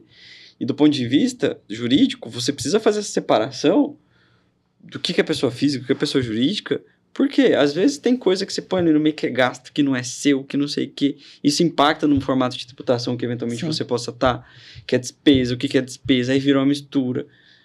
Estado, o governo federal, estadual, municipal, quando ele vem, ele não olha, coitado do empresário, né? E eu acho que, né, a gente estava falando até sobre números, hoje, basicamente, 90% do país está em MEI, está em Simples Nacional, Sim. vamos dizer assim, né? Então, você ter essa estruturação para que você possa sobreviver esses dois anos, que é a taxa de mortalidade que a gente falou um pouco antes, é, é muito importante, porque senão é, você fica a ver navios, você não refém, é. sabe o que vai acontecer, né? Então, ter esses demonstrativos, ter esse controle é importante. Não é importante você põe dinheiro na. abre a caixa, põe dinheiro, sai dinheiro, não sei o quê. Mas onde que tá indo? Você fechar a torneira. No DRE você começa a olhar. Você fala: olha, dentro desse custo meu, aqui tá muito alto. Vou renegociar fornecedor. Exato. Vou olhar lugar diferente. Então, acho que isso é importante Até também. para quem também, por exemplo, um caixa de prestador de serviço, o mesmo produto quando a pessoa faz em casa, né? E aí acaba que também é uma, é uma forma de acabar misturando Sim. as informações, porque, É porque conta de energia, conta de água, Exato. de gás, por exemplo. Nesse caso, eu gosto muito que a pessoa tenha um percentual para a empresa pagar. Então, por exemplo, eu já teria que gastar água, eu já teria que gastar luz, porque eu estou em casa, eu tenho que ter essas contas. Beleza, vamos pensar. É você e seu marido? Então, em vez de ser você e seu marido, divide por três. A empresa passa a ser um ser a mais pagante aí. ali. Ah, Porque aí você joga um custo para a empresa que você até se motiva mais ali a ter. Então, vamos pensar, conta quantos membros tem na família, em vez de dividir por aqueles membros, inclui mais um. Eu gosto de Seria trabalhar a PJ. assim. É, que seria a PJ. empresa. Que aí a empresa, a- esse valorzinho que ficou para a empresa, já entra lá no custo fixo da empresa, É isso aí. todo mês. Isso para quem tá começando é ótimo, que a pessoa já fala assim, olha, que legal, eu tenho ali nem que seja 40 reais que eu tenho que guardar aqui para as continhas de água, luz, nananana. Eu Isso acho que isso vem para a visão de médio e longo prazo da empreendedora que está começando, caso tenha vontade de crescer, né? De já Exato. começar a ter uma, uma visão analítica do negócio Do e a negócio. profissionalização do negócio, independente se é feito em casa ou fora. Ah, mas eu sou pequena, não importa. É uma profissional, é uma empreendedora, É, né? Já, é já, verdade. já, já tem que agir como tal. Né? A gente tem hoje uma plataforma específica para MEI, que às vezes o o pessoal fala, nossa, o MEI não precisa de contador. De fato, ele não precisa. Mas a questão do MEI, é, ele tem obrigações. Então, todo mês ele tem que pagar a guia do DAS, todo mês de maio ele tem que fazer a declaração anual dele, e o nosso sistema permite, inclusive, com que ele lance todas as entradas, todas as saídas, consiga ter o controle das notas fiscais que ele emitiu dentro da plataforma, para ele conseguir ver o crescimento. Na hora que chegar o desenquadramento dele, ele Uhum. fala: olha que legal, meu Ó, faturamento tem foi o, isso. histórico, né? Tem o histórico. E, inclusive, eu acho que é uma boa pergunta, não tá aqui no script, mas sobre quais são as pessoas que podem entrar no MEI, né? Porque tem algumas. Tem, que não existe, podem. é. um- um- Então, as que não podem são aquelas que têm as atividades, digamos assim, regulamentadas.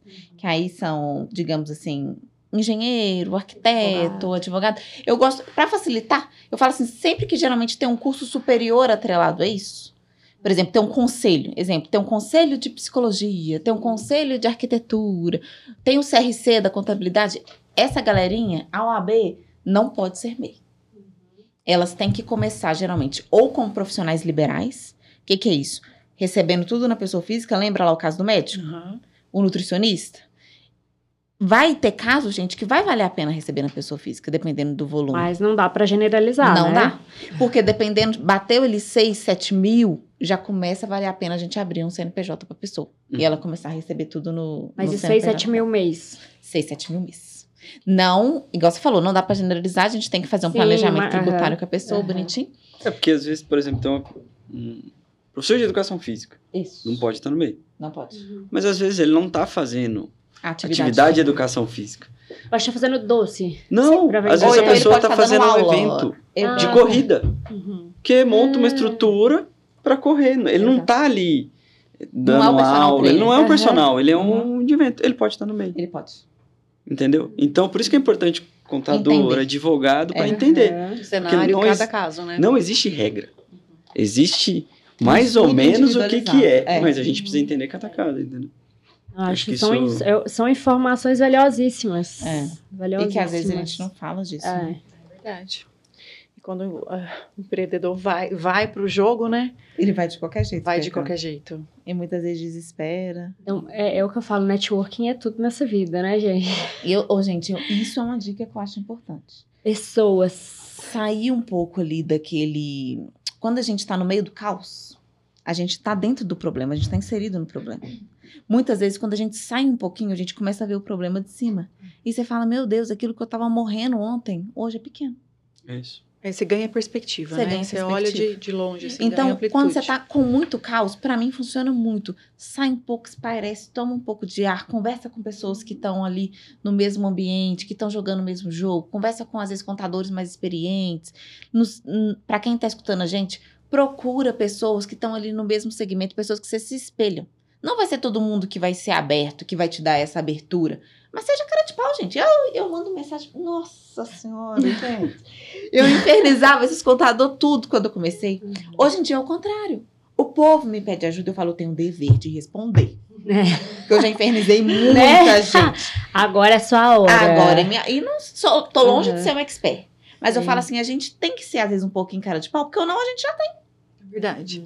É mais do que isso. Pra gente ajudar alguém, tem gente que vai lá no escritório, faz reunião, não vira cliente, não faz nada. Eu te ajudei a te estruturar. É isso. Daqui seis meses, um ano, A pessoa, A pessoa o cara vai me lembrar. ajudou. Eu gostei, É, vou gratidão. voltar. Pode te Então, é isso. indicar para alguém também. É isso. né? E, é, eu acho que são essas conexões, né? As pessoas se conectam com quem faz sentido no coração. E principalmente É as isso. pessoas que desejam crescer, que inclusive é o nosso público, né? São mul- mulheres, tem homem também, É. mas em sua grande Uhum. maioria são mulheres. É, são mulheres que querem fazer isso, querem desenvolver, Tem querem que buscar buscar. conhecimento, mas às vezes elas não sabem por onde começar. Uhum. O que, que eu faço primeiro, né? De onde que eu começo? Então, quando ela, ela começa a receber informações, desenvolver também habilidades, né? Porque a gente desenvolve essas habilidades no caminho, ninguém nasce pronto, né? Uhum. Tiveram que estudar bastante, É. né? Se formaram, fizeram pós, enfim, MBA, mestrado. E ainda estão aprendendo, né? Porque Total. a vida é uma jornada que a Total. gente está todo dia aprendendo algo novo. Quem não... É, eu acho que só das pessoas estarem escutando esse podcast e não tá escutando, sei lá, coisas aleatórias que poderiam estar, porque a internet tá cheia de coisa boa, mas a gente sabe Vendo Então, vídeos aleatórios É, que não aleatórios, memes, e tudo mais. Rolando feed do Instagram. rolando É feed. Então você já Sim. vê que é um público que tá querendo. E eu acho que esse público agora pode falar assim: olha, de tudo isso aqui que eu escutei nesse episódio, de tudo que eu escrevi, de tudo que eu anotei, gente, anotar é muito importante. O que, que eu vou priorizar para esse mês de outubro? O que que fica para novembro? Até porque já tá quase encerrando o mês, É. já pode ficar pro projeto de 2004, 2000, não, 2014, senhor. 2023. Voltei no tempo aqui. Com mais 10 gente. Meu Deus! Socorro! É, Tentar Pra- priorizar. mas já começar doido. e fazer esse desenho de colocar no papel É. mesmo, porque como vocês falaram, quando você coloca no papel, já é uma forma de você concretizar e sair da mente, do campo das ideias para o papel. Quando você coloca no papel, já é um primeiro passo para você estruturar. Sim. né? Inclusive, aí eu já posso entrar até no modelo de negócio, de construir, que é algo que também as pessoas não fazem Não. E que é muito importante, que é a construção do modelo de negócio, para ela entender qual é o perfil de público dela, né? Para entender com quem ela vai conversar, como ela deve conversar, quais são os profissionais que ela vai ter que se conectar. Faz a estrutura de custo, de receita. É, né? Para quem que ela vai gerar valor? Quem que é o cliente dela? Acho que é seria o primeiro passo, né? É. Com Mas que muitas certeza. vezes não é feito, né? É aquilo que o Rodolfo falou. A gente vê, às vezes, empresas grandes que não têm isso bem definido. Eu acho que nunca é tarde. Quem está escutando a gente vai começar agora, tem uma faca e um queijo na mão, porque consegue fazer isso de Sim. maneira A antecipada. luz chegou na hora certa, Exato. né? Quem está escutando a gente já está jogando o jogo, nunca é tarde. Pode calcular a rota. Pode. E eu gosto muito, eu, Camila, do simples. Eu acho que a gente quer fazer, igual o Rodolfo Uhum. falou, ele fez, fez, fez, fez, ele viu, falou, ah, pra- a planilha de Excel era muito mais fácil e muito mais útil. Então, uma coisa que eu gosto muito é aquele modelinho Canvas.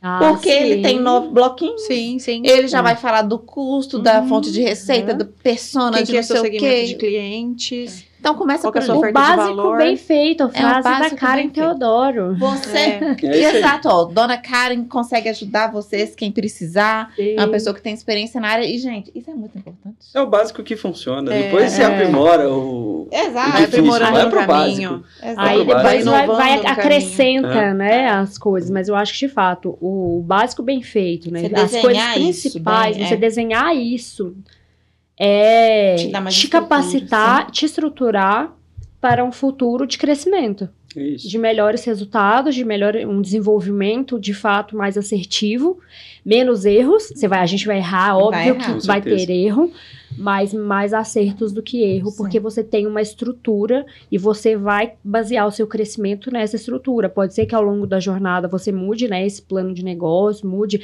ou, né, se enquadre né? em outro, Uhum. né, em outro, Outro tipo, se regime. Deus quiser, que aí é bom também, aí, quer dizer que você está né? crescendo muito. É, mas você vai ter um histórico falar assim: olha, eu estruturei, eu planejei e eu passei por todas as etapas de crescimento. Sim.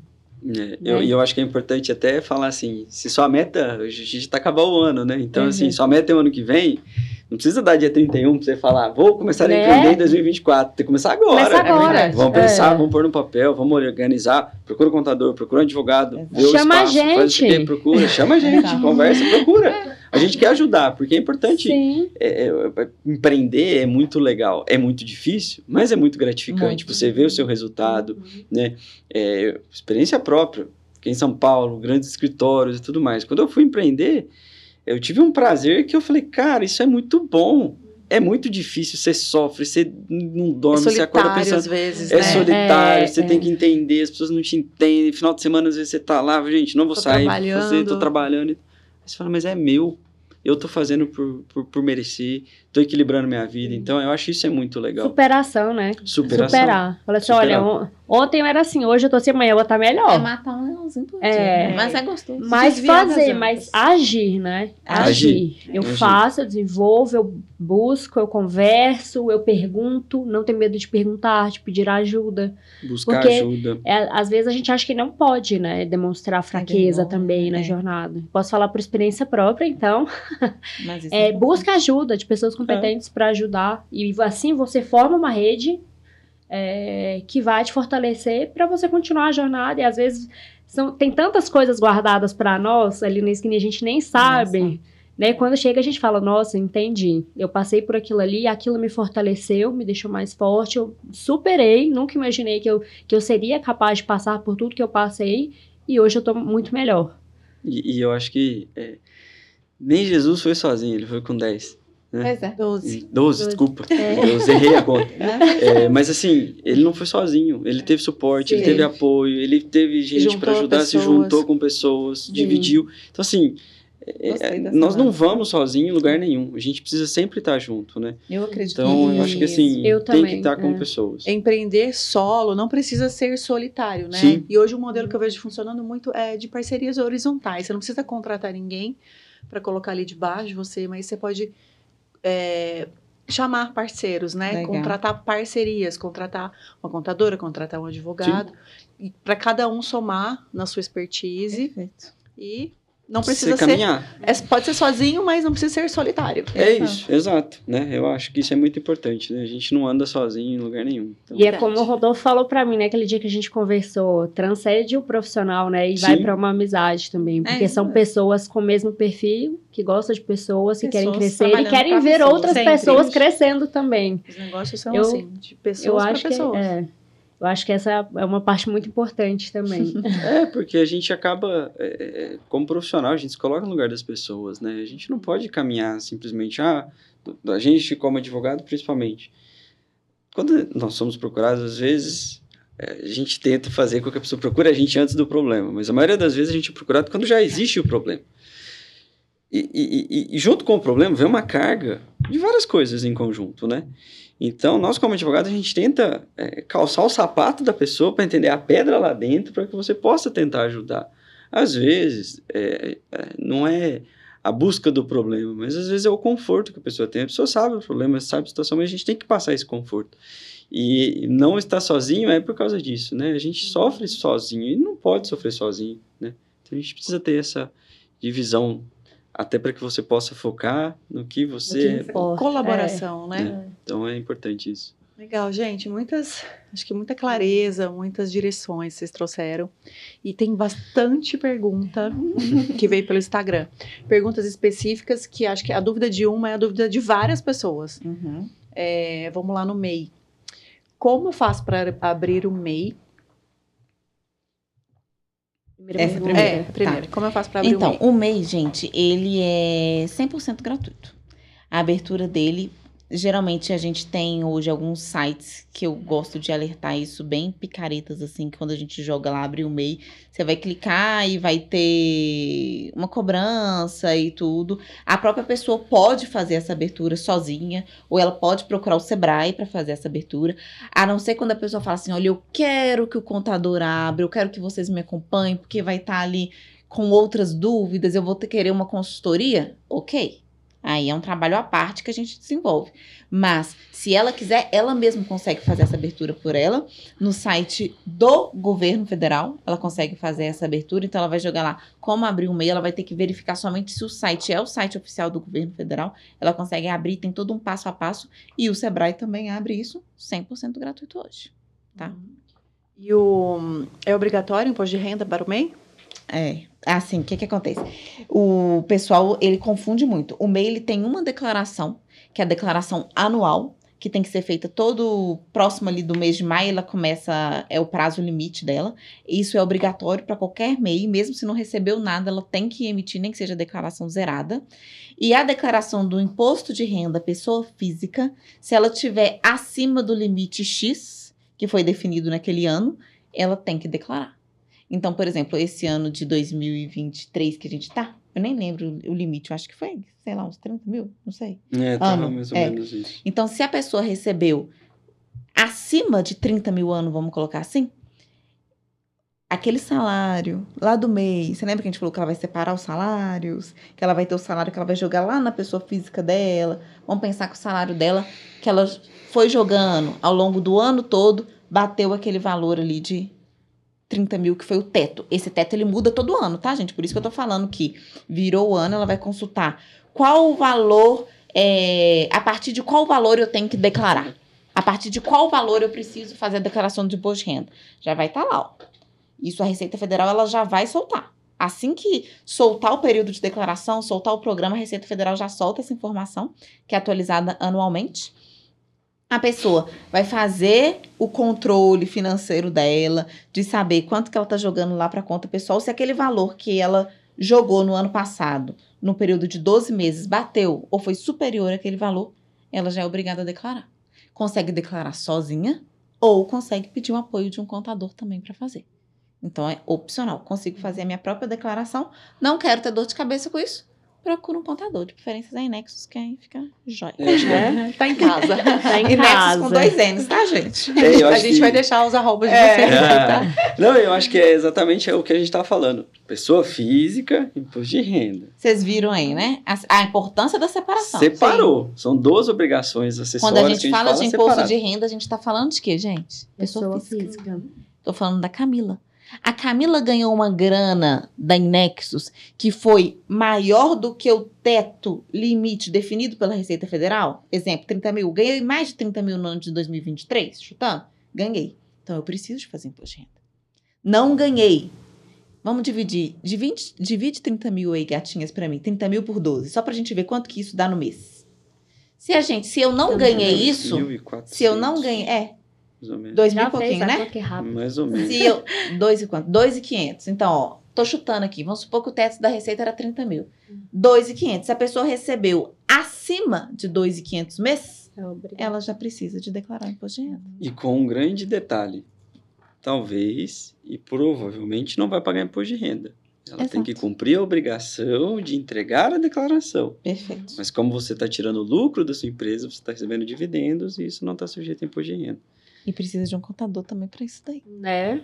Então, essa estrutura toda, né, é, é importante ter, né? É, A gente acaba que acaba que até escritório a gente acaba fazendo imposto de renda, porque às vezes a pessoa vem com bem para vender e tal, e a gente faz, e, e essa é a ideia que as Precisa. ué. O pessoas não têm. advogado, ele entende muito disso também. O advogado, ele é parceiro. Mas eu acho que a pessoa que, dependendo hoje, se eu fosse abrir um MEI, é, não só abre seu MEI, não paga só a DAS. Faz esse controle financeiro bonitinho, troca ideia com o contador, às vezes você não quer ter aquele custo mensal, pelo menos paga ali uma consultoria, faz um acompanhamento para você clarear Ter as clareza, ideias. né? É, Isso. ter clareza do que você está fazendo. Isso.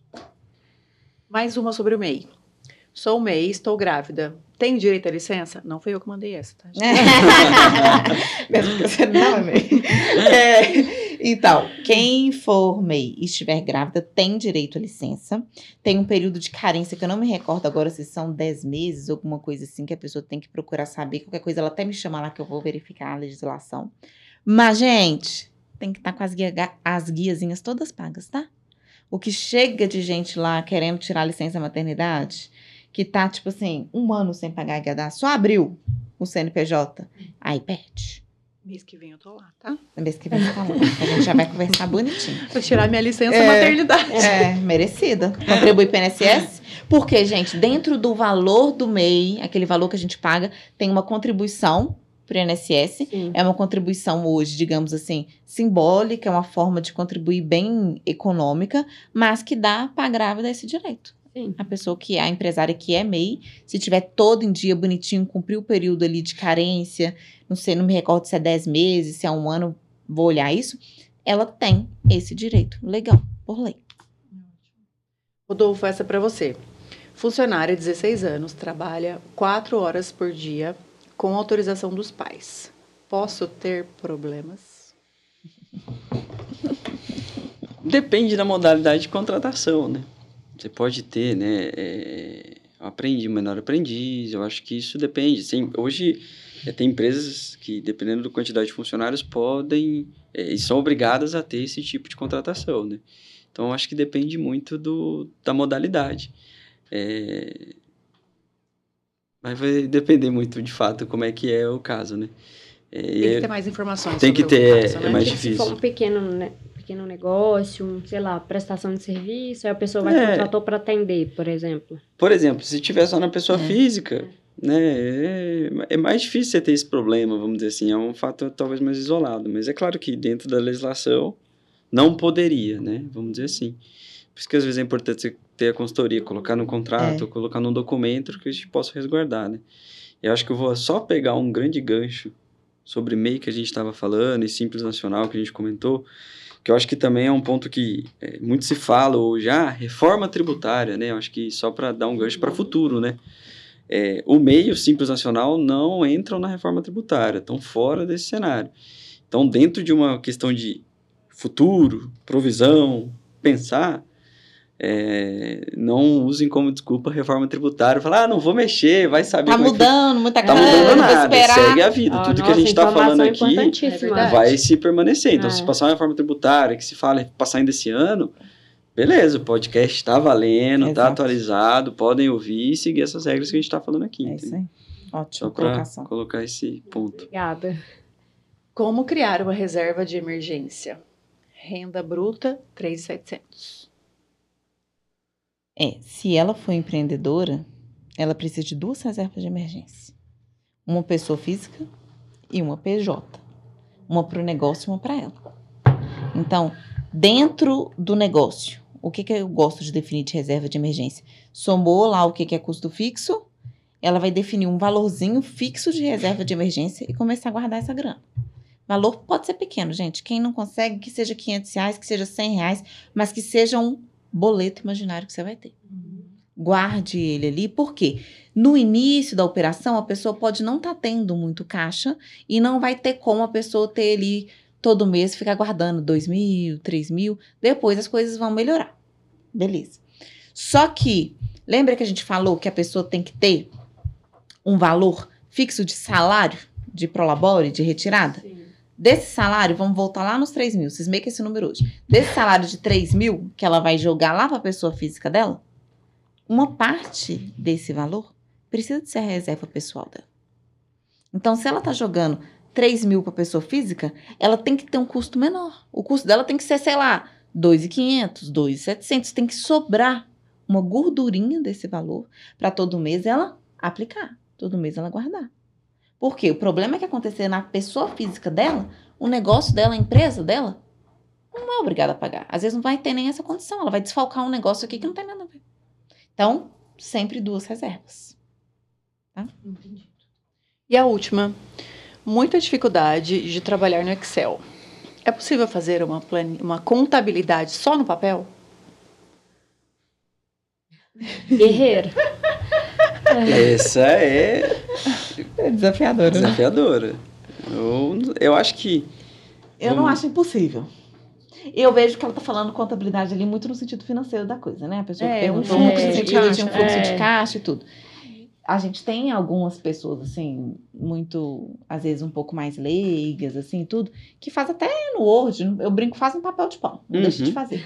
Compra um caderninho, coloca ali tudo que entrou, tudo que saiu, tem papelaria que Livro tem aquele livro caixa, caixa, baratinho. exatamente. É Tem baratinho. planilhas que você compra na internet. Né? Exato. 50 Aí vamos reais. pensar, eu tenho versão à planilha. Gente, anota num livro caixa, anota num papel, num caderno que tá específico para aquilo, mas coloca uma seriedade no negócio. Cria um ritual, então eu gosto muito de faz aquilo ali, mas faz de maneira certa. Então eu não consigo anotar venda a venda. Eu tenho muito produto, eu tenho muita miudez, exemplo, eu sou confeiteira, eu não vou conseguir anotar todo produtinho que tá entrando e tá saindo. Fecha o seu dia. Quanto que entrou de cartão de crédito, quanto que entrou de Pix, quanto que entrou de débito. Mas tem que ser todo dia. Não dá pra fazer isso por semana. É todo dia religioso.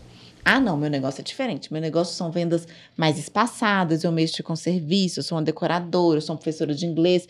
Aí eu consigo anotar nome do cliente, eu consigo anotar valor, eu consigo anotar a data, se eu recebi, se eu não recebi, se eu parcelei. Então aí eu já não tô com uma vendinha muito pequena. Mas é religioso, gente, é profissional, é profissionalismo. É aquilo que o Rodolfo É. falou, seriedade. Profissionalizar o negócio, né? E valorizar o próprio. E valorizar. A própria profissão. Mas né? não deixa de fazer. Hoje tem um monte de aplicativo. Tem. Não, E hoje tem a facilidade de informação, né? É. Acho, que, acho que vai um pouco Pega o extrato, olha lá. falou. Se você tem uma conta, a importância de ter uma conta para o negócio. Tem uma conta que é só do negócio que você não fica fazendo mistureba?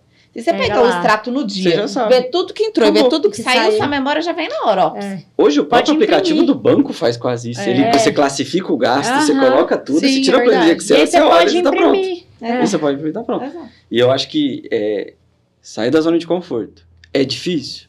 É. É Mas muito dá um complicado. passo, né? Mas dá o passo. Tem curso no YouTube, A gente em um monte de falou, o lugar e empresário tudo tem que mais. se desenvolver. É. Então tem que Isso fazer não esse pode movimento. ser uma crença limitante. É, exato, Né? exato. Então, assim, é, ah, o papel, você tem que entender que, né, Papel perde, papel... papel perde, mancha, mancha. some, e mais do que isso. É, hoje, querendo ou não, tempo é dinheiro, literalmente. Então, você tem que entender o seu quanto que vale o seu tempo para que você pare para colocar no papel, ou que você coloque tudo no Excel, aprimora a questão, abriu o MEI, coloca no, no cartão uma conta do MEI, classifica, pega um banco digital que tem essas classificações, Uma você tira o relatório para sua empresa. Tudo que entra, tudo que sai é da sua empresa. Facilita. Facilita Então, demais. mesmo que tenha problema no Excel, hoje a gente tem um monte de aplicativo que consegue também ajudar nesse cenário. É verdade. Chegamos ao fim da conversa, dessa conversa. gostoso. Pois é, nem o tempo tempo passou tão rápido. Passou. É, a gente quer agradecer muito vocês, Camila, Rodolfo, Obrigado. Por, né, pelo coração disponível, pelo tempo e conhecimento que vocês compartilharam aqui com a gente e com tantos empreendedores que, que vão nos ouvir, nos ouvir e nos assistir. Sim, sim. Acaba que a gente sempre aprende, né, Rodolfo? Sim, sim. Eu acho que é sempre, para tudo a gente tem uma troca e são oportunidades de conhecer, dividir, perguntas são sempre importantes. É. E foi um prazer falar com vocês, transmitir uma mensagem e a gente, né, a Vancina Advogados está sempre à disposição para ajudar no que for possível e preciso, a gente tenta dar o maior suporte e orientação possível para todos aí que precisarem. Eu Muito também obrigada. agradeço muito você, gente, pelo convite. Agradeço pela oportunidade de ter conhecido o Rodolfo também. Eu acho que a gente poder levar essa mensagem para mais pessoas, eu acho que é um trabalho até de cunho social, né? Às vezes, que tem uma Com importância certeza. muito grande. E eu digo mesmo, assim, a Inexus com dois N's tá disponível para vocês. Meu Instagram pessoal, para quem tiver interesse, é Camila Quintas. Às vezes também eu jogo algumas coisinhas lá. E a gente gosta muito de pegar o cliente, às vezes pequenininho, e acompanhando a trajetória dele. A gente tem é. alguns desse jeito, tem alguns que já entram maiores e tudo, Uhum. que vem por indicação, mas a nossa base está muito focada em clientes pequenos que vão crescendo junto com a gente. A gente gosta muito de ver isso. Muito gratificante. Obrigada. Vou deixar os Obrigada, arrobas de meninas. vocês aqui na descrição do Ah, vídeo. E aí os cortes vão saindo também, vão ter muitas, muitas pílulas, muito, Ah, muito conhecimento. Compartilhado. compartilhar, é. Obrigada, gente. Obrigada a obrigado. vocês, meninas. Beijo, gente. Tchauzinho. Tchau, Até mais. Até. Tchau. Não é só um podcast. É um movimento.